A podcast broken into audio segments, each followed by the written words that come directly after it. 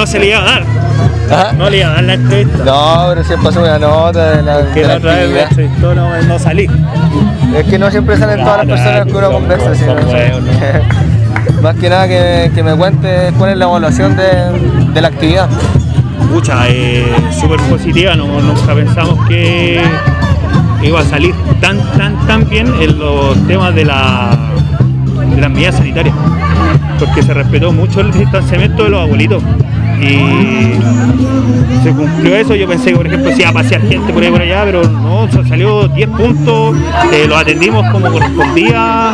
eh, lo más importante para mí, lo, más, lo que más valoro es que, por ejemplo, la gente que trabajó, por ejemplo, las chicas de la Junta de Vecinos, eh, aparte disfrutaron el show, compartieron, no sé, pues, se comieron su mancillo, se tomaron una, una cosita, ¿cachai? Entonces, eso a mí me deja bien, ¿cachai? que todos pudimos disfrutar, no solamente lo- la gente que está invitada, sino que los que trabajaron también están disfrutando.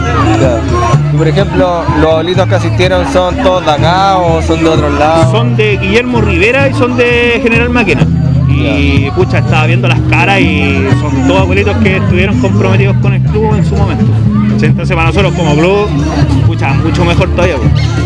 Pero los vi contentos, de hecho he visto que no se ha parado ninguno y eso que terminó la actividad y, ha salido súper bien. Bueno, ¿y cómo se llama la banda? La quinta de los niños. La Quinta de los Niños, y también son de acá. No, no, ellos son generalmente tocan en el Cerro La Loma y nosotros nos contactamos con ellos con el con otro dirigente del Club Deportivo Invencible y los pudimos traer, hicimos los, los esfuerzos económicos y, y lo hicimos para darle una alegría y un momento a los viejitos. pues. Claro. ¿Y cuál es la importancia de hacer actividades para los abuelos, para la gente de, de más edad? Pucha, como dije en la presentación, eh, siempre el grupo que siempre está como dejado de lado.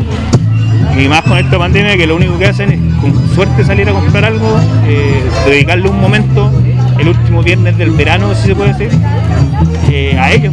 Más encima se juntaron entre ellos, se saludaron entre ellos, cosa que no, no se veían hace mucho tiempo. Entonces están chochos. Entonces eso nos tiene muy contentos nosotros como comunidad y como como club deportivo, ¿cuál es como la importancia de hacer estas actividades? ¿Cuál es el énfasis que le ponen? Es que nosotros, el nombre del club es Club Social Deportivo Invencible. Entonces, si no tenemos lo deportivo, tenemos que hacer lo social, sí o sí.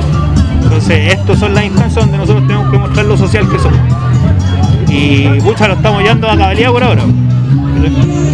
¿Y pretenden hacer más actividades? Por ahora yo creo que vamos a seguir con las clases deportivas los miércoles y viernes y después vamos a tomar una pausa con, con cosas así. Porque mucho el desgaste, también las lucas y todo eso. Pero las actividades deportivas siguen. Y, y la otra actividad es que por ejemplo se le ocurre a la junta de vecinos o a algún vecino apañarlas nomás.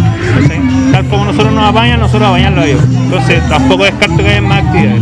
Bueno, vale, bacán. Dale, espera. Gabriel.